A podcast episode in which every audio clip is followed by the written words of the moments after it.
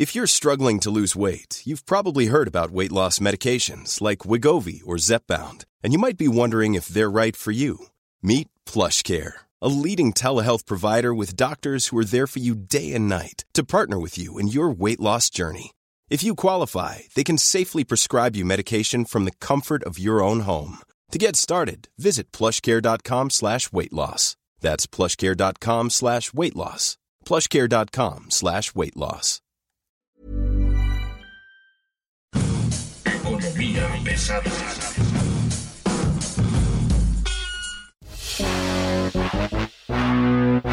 Bienvenidos a Economía Pesada, mi nombre es Luis Carriles, arroba Luis Carujos y como siempre es un gusto guiarlo por el marxismo de bolsillo vía iPhone y vía plataformas. Usted nos puede encontrar en todas las plataformas disponibles en el mercado y bueno, como siempre es un gusto tener aquí invitados de lujo y hoy tenemos a Gonzalo Monroy.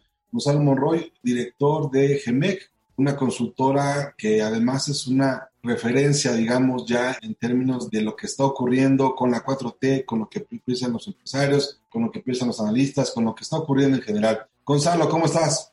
Mi querido Luis, muy buenas tardes. Estamos a punto de escuchar el mensaje del presidente sobre el panel comercial con Estados Unidos, sobre el panel comercial de energía con Estados Unidos y con Canadá. Y bueno, este, no sé si puedo manejarlo como buenas y malas noticias. La información que tenemos es que hay cuatro temas que se están poniendo en la mesa y lo platicábamos apenas, ¿no? Básicamente lo que se está planteando en la mesa es pues, quiénes somos, qué estamos haciendo aquí y demás. Hay cuatro reclamos, ¿no? Tienen que ver con, decía la, la secretaria Cloutier, tienen que ver con el sector eléctrico, con la manera en que se está comportando el gobierno de la 4T con la industria eléctrica. Y bueno, pues no sé, te dejamos a ti, platícanos, ¿dónde estamos parados? ¿Qué hay que esperar del mensaje que va a dar el presidente este Día de la Independencia? Pues mira, yo eh, justamente hagamos un brevísimo repaso de cuáles son los cuatro puntos que están en disputa. El primero es, justamente lo mencionas bien, es el tratamiento a las empresas eléctricas, en este caso, esas ventajas indebidas que México ya las puso incluso en su ley, ¿no? Eh, la ley de la industria eléctrica. El segundo tiene que ver con una exención o prácticamente un waiver que tiene Pemex para ser la única empresa en México que puede comercializar e importar y vender diésel de alto azufre. Todos los demás comercializadores tienen que hacerlo con un trabajo azufre, el famoso UVA. Eh, tenemos un tercero, que es justamente la inacción, rayando casi en negligencia de los reguladores y autoridades mexicanas para no procesar los permisos legítimos, lícitos de los jugadores privados en México, llámese petrolíferos, llámese electricidad, la CRE principalmente, la que está más en desacato, si lo queremos llamar así, pues no está procesando los permisos a pesar de que tienen la obligación de hacerlo. Pueden rechazarlos, sí, pero al menos tienen que escucharlos. Eh, el cuarto, eh, y ahorita ya empezamos ahora sí que en la materia, es un memorándum justamente que lanzó en junio la Secretaría de Energía para crear palabras más, palabras menos, un monopolio estatal de gas natural. El único que iba a poder comprar y vender gas natural iba a ser eh, el propio Estado, o el, único que puede vender ese combustible. Obviamente esto es un problema gigantesco y hemos ya empezado a detectar que hay eh, cosas interesantes, algunas donde ya se empieza a ver cierto nivel de arreglo, si lo queremos llamar de esa manera, otras que son todavía más complicadas y una de ellas me parece irresoluble. Y empezaríamos justamente diciendo de que parece que los primeros síntomas, o llamemos los primeros resultados, si lo queremos llamar de esa manera, de eh, estas consultas, pues simplemente es, se eliminaría en este caso esta política de gas natural. Hay otra más complicada que no parece tener una salida, o muy probablemente se tendrá que llegar a una especie de resolución, para que Pemex pueda comercializar de alguna forma su combustible, porque lo sabemos, lo sabemos muy bien, gran parte del diésel que produce Pemex en sus refinerías no tiene la tecnología, no tiene las inversiones, no han echado a andar bien las plantas para procesar el bajo azúcar, así que esa no se ve cómo se pueda solucionar de corto plazo. Pero bueno, justamente en ese sentido te diría de que se anticipa y todo el mundo está muy pendiente de lo que vaya a decir el presidente López Obrador, pero principalmente se estima de que no va a haber algún tipo de sorpresa de la nada. Veremos un discurso nacionalista, veremos un discurso que aboga más por el discurso, en este caso la narrativa que trata de impulsar la administración. No creo que haya un, una especie, yo te diría largo, de que podamos decir va a expropiar, va a anunciar alguna cosa rimbombante, alguna salida del TEMEC. No se espera que haya ningún discurso estridente, quizás sí muy nacionalista, pero eventualmente, y es algo que hemos aprendido en esta administración, lo que dice el presidente y su narrativa no necesariamente se traduce en las acciones y políticas oficiales de esa administración. Yo me siento de ahí, ¿eh? Dijo, voy a vender el avión. Digo, no ha podido venderlo, pero lo ha intentado. Voy a cancelar el aeropuerto y lo canceló. Voy a hacer el AIFA bien feo y no sirve. Ahí está el AIFA. ¿Te guste o no? Ahí está el AIFA. El tren Maya, ahí acaban de encontrar este, una, una ciudad maya. Van a tener que modificar el tramo porque no tenían ni idea de dónde estaban haciendo las cosas. Pero pues ahí va el tren Maya, por lo menos en los planes. Dos bocas, que va a costar por lo menos 15 mil millones de dólares o por lo máximo 20 mil millones, dependiendo de dónde pares, si cuentas o no cuentas las obras secundarias y aledañas y la propia refinería, ¿no? Pero vamos, de pronto sí se, se emberranchina y lo hace. Y la verdad es de que se está escudando en un capítulo 8 donde habla de petróleo y a lo mejor un poco de gas, pero no habla de electricidad, nada se quedó de lado la electricidad, la competencia, la, apertura está como, como si fuera un banco, como si fuera una telecomunicaciones, o sea, no, no es un sector que digas, ah, mira, tiene reglas especiales, no las hay, no las hubo y no las habrá. Entonces, ¿qué tan real es que de verdad plantee la idea de que se salga, o al menos que quiera ganar votos, simpatizantes, endureciendo una posición de, pues si no les gusta, nos vamos? Qué buena pregunta haces y fíjate, creo que vale la pena ahí detenernos a analizar el por qué no se espera ese mensaje estridente. Y la realidad es de que sí podemos ver eh, anuncios de que nos están doblando, México bajo ataque, de los intereses, bla, bla, bla, bla, bla, y eso gran parte va a ser retórica. Sin embargo, también, y esto lo sabe muy bien el presidente López Obrador y también su casi ya fuera secretario de Hacienda, es de que una parte rimbombante, pensar en el escenario de que se quieren hacer de los activos privados, digamos que a la mala, a la malagueña, pues por desgracia eso prácticamente garantizaría que México ahora sí pierda el, grado de inversión. Y entonces en la narrativa que ha tratado de construir el presidente López Obrador de ser fiscalmente responsable, hacer una serie de cosas, eso se evapora de inmediato. Para bien o para mal, el presidente hace muchas simplificaciones. Una de ellas es que la salud de la economía se mide por la paridad cambiaria. En otras palabras, si el dólar se mantiene estable, la economía va muy bien. Si el dólar se va a 21, 22 o incluso se va más, entonces la economía es una catástrofe. En ese simplismo, porque hay que llamarlo así, obviamente el presidente sabe que hacer una declaración de ese tipo eventualmente le lleva el tipo de cambio hasta 22, 23 pesos en plena negociación justamente del presupuesto y que de nuevo es gran parte del juego político que ha hecho esta administración hacer política de dinero, pues simplemente veremos de que eso va en contra de sus propios intereses. Por eso te decía Luis, de que no. Eh, en este caso tiene que incluso en la parte de compararlo con experiencias previas, llámese el aeropuerto, llámese otras medidas complicadas, los proyectos insignia de, de esta administración, pues por desgracia no alcanza a dimensionar y no lo hace comparable con, con lo que podría representar una pérdida del grado de inversión. Ahí es donde sí el Armagedón, no le va a falta mejor palabra económico, pues simplemente cambiaría todas las perspectivas de gobierno que conocemos hasta ahorita. Apenas, lo decía en una mañanera, no va a aceptar la intromisión de gobiernos y por eso somos independientes, digo. Supongo yo que alguien le explicó que el TEMEC es un acuerdo de gobiernos de estados, ¿no? Que no tiene que ver con qué presidente está o qué presidente se fue o quiénes están conformando, si son fifís o neoliberales o lo que sea. ¿no? Hay un acuerdo donde todos se dieron un pedazo de soberanía y por eso puedes tú hacer negocios con ellos. ¿Qué quiere decir el presidente cuando habla de que no va a permitir la intervención de nadie si lo que estamos justamente viendo es que es momento de sentarse a platicar a ver qué es lo que hay? ¿Cómo hay que explicar al presidente que estas conversaciones son primarias, son previas, digamos, a una conversación que se puede convertir en algo que es realmente un problema. Qué bueno que haces esa pregunta y lo planteas de esa forma, porque hay que entender varias cosas que también nos ayuda a entender o cómo llegamos aquí, porque eso creo que es muy importante. Eh, una muy buena parte, lo sabemos, eh, formalmente la representación mexicana lo lleva o encabeza la Secretaría de Relaciones Exteriores y principalmente la Secretaría de Economía, son las partes representadas. Sabemos también de que en realidad no es que la materia energética se estén informando, realmente son los abogados y gente de CFE, de Pemex y de la propia Secretaría de Energía los responsables de todo esto. México puede solucionar todos los paneles, en ese caso las consultas, mañana mismo. simplemente tener que deshacer toda la política energética que han tratado de implementar desde, yo te diría, desde junio de 2018. Obviamente aquí tenemos que entrar a ese tema para entender, y haces una muy buena anotación, Luis, con respecto a que esta es una consulta de Estado a Estado.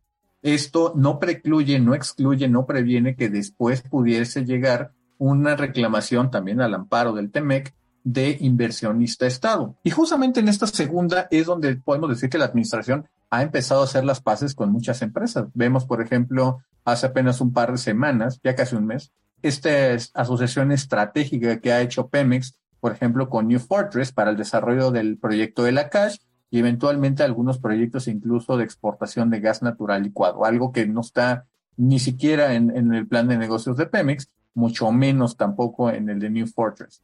También vemos el proyecto o asociación estratégica que ha firmado CFE con TransCanada, o bueno, TC Energy ahora ya se llama así, donde eh, estarían haciendo la expansión del gasoducto marino y esa vez llevarlo hasta Coatzacoalcos, llevarlo a Veracruz.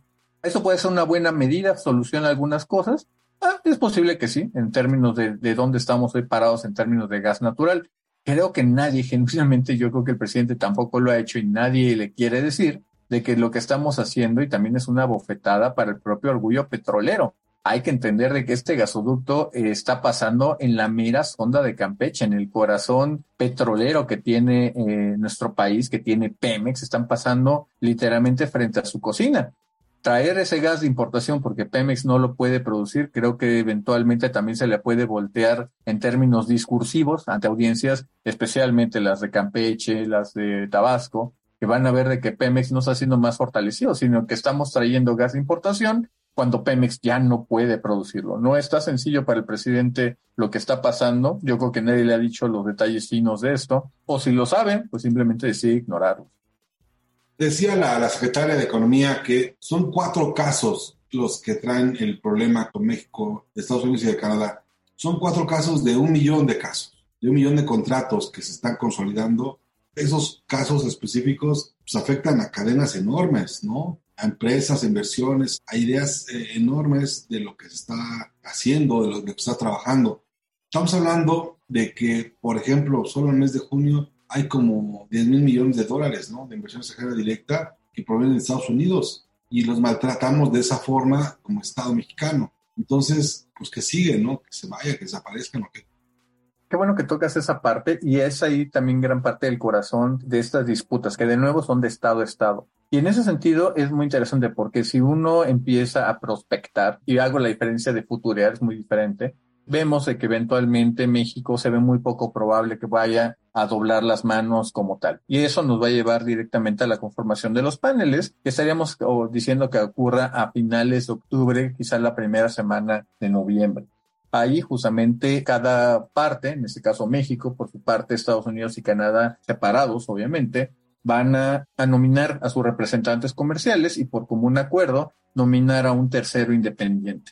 Ahí hay que mencionarlo también, México no se va a someter a otras jurisdicciones en la interpretación a leyes mexicanas. Algo muy importante porque es muy probable que el presidente diga que es casi, casi el Tratado de Libre Comercio se dio la soberanía y su jurisdicción. No, eso es falso, es parte de la jurisdicción mexicana en el cual se va a leer todo esto. Habiendo dicho eso, vamos a tratar de demostrar que esto, eventualmente si se declara que México está en falta, México podría como Estado eh, pagarle justamente a sus socios, pero de nuevo sabemos de que a lo mejor no les alcanza el dinero. Y si este llegara a ser el caso o se declara en rebeldía, Estados Unidos y Canadá, cada uno por su lado, puede reclamar hasta un monto equivalente en términos de sanciones comerciales. Y ahí es donde, Luis, ya nos salimos del sector energético, que la tengan que pagar los exportadores, por ejemplo, de aguacate o de los autos o de toda la parte del aparato de maquila o incluso en el caso más extremo que he escuchado, y este lo escuché en Estados Unidos, que de pronto le pongan un impuesto a lo que son las remesas o bien la obligación de mostrar la licitud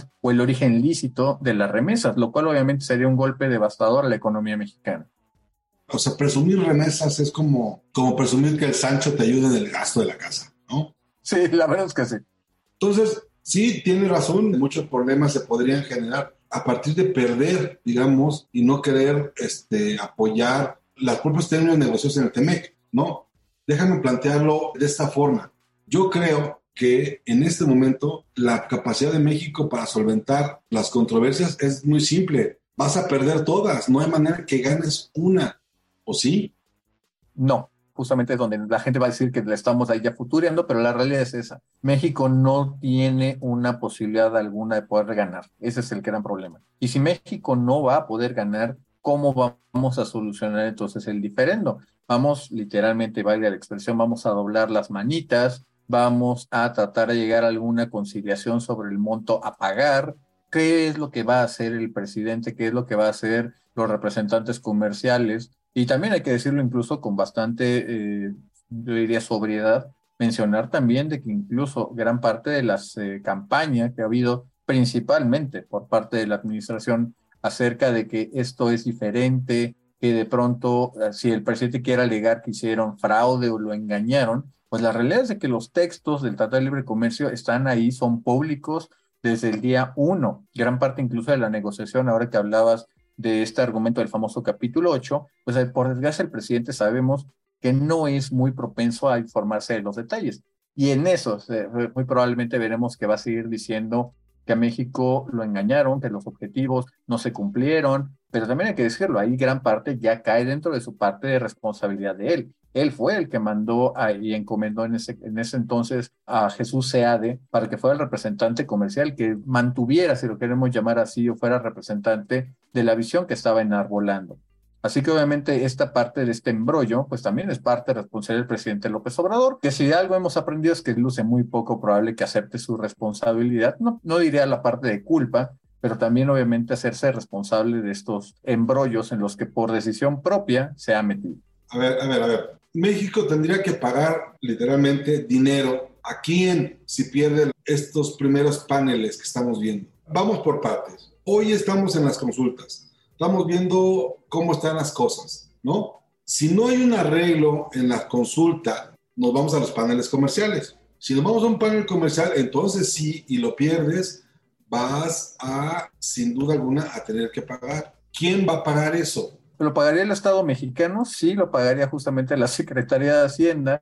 Y ahí, como, como lo mencionabas un segundo, podría ser precisamente eh, ya sea un solo pago, un lump sum que se pague una sola cifra, puede ser a la vez una emisión de un bono, puede ser también eh, en un, literalmente en pagos chiquitos para pagar poquito. La realidad es que de ahí dependería cómo podemos hacerlo. Por eso decía que el caso más catastrófico es que México decida no pagarlo. Y entonces ahí sí entramos a esta retaliación comercial, donde la situación en general con el resto de otros sectores de la economía, principalmente los que tienen exportación, pues obviamente ya se sale del, del plano energético. También hay que mencionar incluso en esa parte, y no, ahorita se ha mantenido muy en silencio, pero es parte de las preocupaciones de las calificadoras. Gran parte que vimos incluso en el mes de junio, julio, fue que México estaba con una perspectiva estable ya se veía por ahí y todavía, eh, todavía no se anunciaba formalmente la conformación de estas quejas de consultas eh, al, amparo del TEMEC, pero tengo entendido de que todas las calificadoras están viendo con gran interés cómo se va a resolver este tipo de cosas.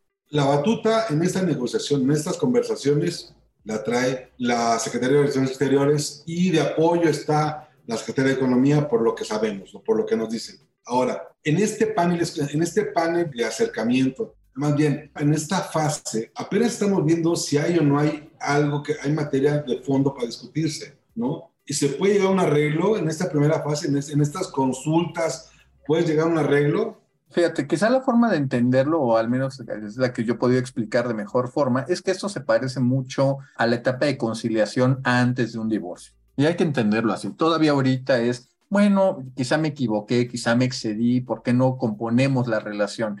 Y en este caso hay que decirlo muy claramente, esas exenciones simplemente es echar para atrás la política energética que se ha puesto. Hay uno que te, que te mencionaba justamente el de la exención de, de Pemex, que también hay que mencionarla.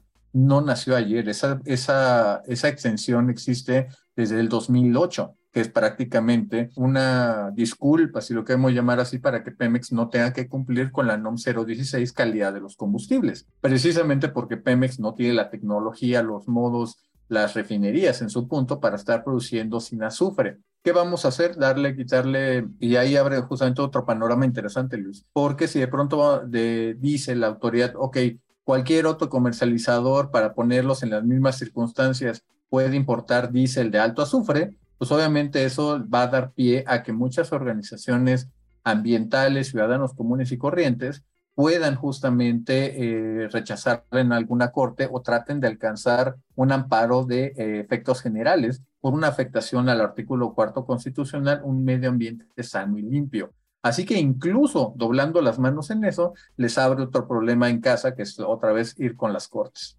O sea, si te arreglas ahorita y te pones de acuerdo, puedes pagar menos que si te vas a poner comercial.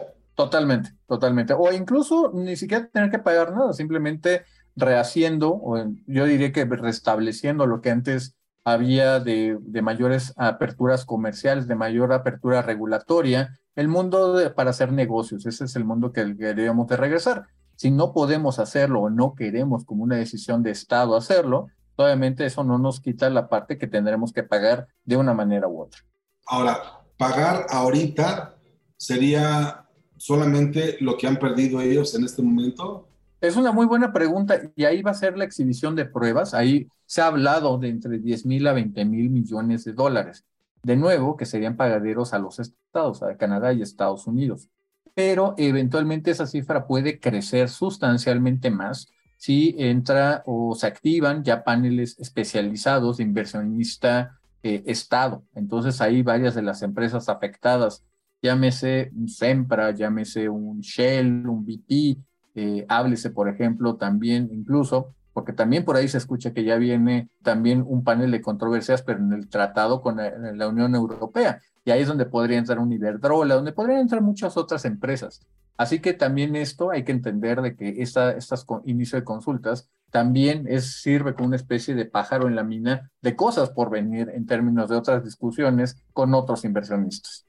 Esta confusión con otros inversionistas podría poner al 2023 en muy malas condiciones para un 2024 que electoralmente lo es todo, ¿no? Fíjate, ese, es un elemento crucial para entender dónde estamos parados en la política, porque buena parte, incluso ahorita que han salido ya las cifras eh, más recientes de junio eh, y julio, justamente julio, de las finanzas públicas, y nos damos cuenta de que es una administración, la del presidente López Obrador, que ha hecho muchísima política a través del dinero. Hemos visto los subsidios a la gasolina y el diésel. Para dar una idea, tan solo en el mes de junio, eh, fue, más, fue poco menos de 89 millones de dólares diarios en subsidios a la gasolina. Se puede entender porque había algunos procesos electorales eh, que estaban en marcha. Pero incluso ya los números de julio, una vez que ya terminaron esos procesos, ahora se han escudado en que es para mantener la inflación bajo control. Bueno, la realidad es que ahora les cuesta más de 89 millones de dólares diarios en el mes de julio el mantener justamente esos subsidios. La realidad es que ahora que ya se va a presentar el presupuesto, pues veremos que los números, si cuadran o cuadran, cuánto tiempo más los pueden aguantar, o simplemente saber, cómo, ahí yo diré que es más improbable, si el presidente López Obrador está dispuesto a cargar con el peso político de un gasolinazo. Un gasolinazo que tendría que darse sí o sí, ¿no? Porque no hay manera de que sigas tú gastando ese dinero estábamos hablando de casi 200 mil millones de pesos, ¿no? Los que se gastaron. Sí, efectivamente, efectivamente. Estaba presupuestado que en este año iban a recaudar más de 330 mil millones de, pesos, justamente de, de IEPS en este caso. Hoy ya nos damos cuenta que la recaudación por ese concepto ya es negativa. Era ya negativa desde el mes de junio. Julio ya lo llevó a menos, en este caso ya números reales, de menos de 50 mil millones de pesos. Obviamente, si los subsidios se mantuvieran tan solo a la mitad durante lo que resta del año, en total le hubiera costado más de 8 mil 500 millones de dólares al presidente López Obrador haber mantenido estos precios artificialmente bajos de gasolina y diésel. Que en este momento ya no se necesita, ¿no? En este momento ya podrías tú dejarlo. Sí, efectivamente, pero por otro lado, es un presidente que hace mucha, mucha narrativa, mucha política a partir, y lo hemos visto por desgracia varias ocasiones en sus conferencias mañaneras, que hace justamente mucho énfasis en que es un presidente bien amado, bien calificado. Y si de pronto, literalmente como el amor comprado, el dinero se acaba, pues también su popularidad se acaba. Y un presidente que no ha dado los resultados y que estaba viviendo tiempos extras a través de su narrativa, pues queda en un lugar muy mal parado. A ver, hablamos de dos cosas que creo son importantes cerrar. Una de ellas es la etapa donde estamos. Estamos, estamos en la etapa de, de, las consultas, ¿no? Que es como la etapa light. Sí, sí. ¿Cuánto tiempo se puede llevar esta etapa? Eh, típicamente, porque también hay que mencionarlo, típicamente eso se llevaría entre unos seis a siete meses. Hay un elemento en esta parte de Luis que muy poca gente ha empezado a reparar. Esto también es muy posible que tanto a la administración del presidente Biden como la del presidente López Obrador simplemente se metan más prórrogas y simplemente se patee el bote o el balón hasta el siguiente año 2024 y que sean sus sucesores. 2024 vamos a tener presidente nuevo en México y también en los Estados Unidos.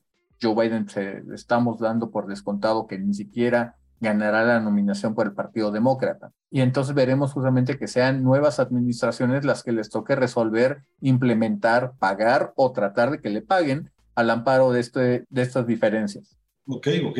¿Cuál sería tu mensaje? ¿De dónde estamos parados y dónde vamos? Yo te diría que ahorita lo que vamos a ver es el periodo aburrido. Ahorita vamos a ver negociaciones, de tratar de conciliar, tratar de, que los, en ese caso nuestras contrapartes, vean el punto de vista de la administración del presidente López Obrador, pero a razón de los argumentos, ya fuera de la narrativa, fuera de, la retórica, pues simplemente veamos a ver que México tiene una posición insostenible lo cual nos va a llevar, de nuevo, nos espera de que doblen las manitas al menos sin pelear, obviamente de que puedan eh, llegar a los paneles de controversia. Veremos los procesos, seguramente se hablarán a los expertos, veremos ahí también la resolución o los mecanismos de resolución de estas disputas y tendremos que, que informarnos más sobre esta parte. Es muy importante mencionar, Luis, que esta no es la primera vez que México está entrando a estos paneles. México incluso ya los ha promovido eh, contra los Estados Unidos. Y también hay que decirlo, México no ha ganado como tal mucho en estos paneles, así que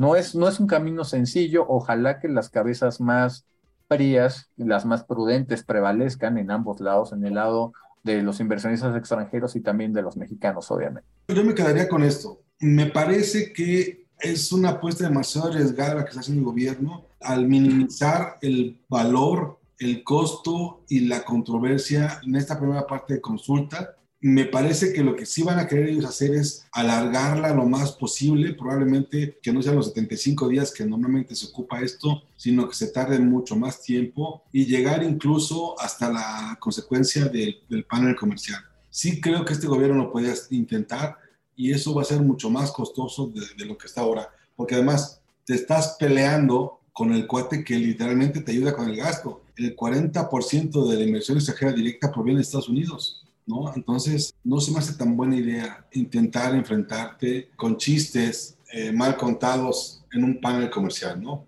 Sí, efectivamente, ahí México tiene más las de perder, no, tiene una posición buena, a pesar de todo lo que hemos escuchado de la narrativa oficial del famoso capítulo 8, que como tú muy bien mencionaste, se habla de, la, de un perogrullo, habla justamente que es eh, propiedad de los mexicanos todos los hidrocarburos en el subsuelo es idéntico a lo que dice el artículo 27 constitucional. El presidente López Obrador, ya sea por de una mentira muy intencional o un total desconocimiento, trató de meter ahí el tema de la electricidad. El problema es de que esta, este, este sector en específico goza de todas las protecciones, en algunos casos bastante explícita, el capítulo 11 que es de inversiones, habla de que el sector de electricidad es clarísimo, esa forma explícita donde está eh, respaldado por esos paneles. Bueno, o en ese caso, por esos mecanismos de, protección de inversiones. Obviamente ahí no va a ser sencillo para el presidente López Obrador tratar de ajustar su narrativa, pero bueno, cosas más extrañas han pasado antes, Luis. Pues sí, el tema es que esas cosas extrañas siempre nos meten en más problemas. Yo te agradezco mucho, Gonzalo, que hayas podido estar con nosotros esta tarde. Y bueno, pues este, ya lo escuchó, se van, van a ser 75 días, por lo menos, muy largos, muy difíciles, y a ver en qué termina. Honestamente, yo sí, yo sí creo que es muy difícil que se pueda llegar a un acuerdo donde no pagues nada, pero bueno, pues este, es lo que ellos quieren hacer ahorita, ¿no? Efectivamente, pero bueno, ya veremos en qué termina esta, esta telenovela que apenas va empezando, va el primer capítulo, es el tráiler de la película. Gonzalo, muchas gracias. Al contrario, querido Luis, siempre un gusto platicar contigo. Bueno, yo muchas gracias. Usted encuentra a Gonzalo en Twitter. ¿Cuáles son tus redes sociales? Sí, en Twitter como G Monroy Energy y también ahora en TikTok como Go Monroy, una forma más fácil de comunicar temas muy complejos. Ya, ya lo oyeron ustedes, está ustedes lo, lo pueden ver en TikTok pues, y se pueden pelear con él en Twitter, le contesta a todo el mundo. Muchas gracias, hasta luego. Esto fue Economía Pesada, mi nombre es Luis Carriles, arroba Luis Carrujos, hasta luego.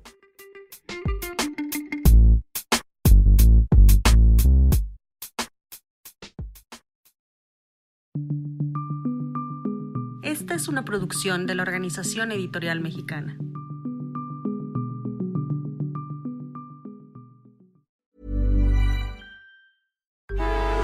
Traffic jams, tailgating, pileups. Ugh, the joys of driving. How could it get worse? The federal government wants to have a say in what you drive. That's right. The Biden administration's EPA is pushing mandates that would ban two out of every three vehicles on the road today. Don't let Washington become your backseat driver. Protect the freedom of driving your way. Visit EnergyCitizens.org. Paid for by the American Petroleum Institute.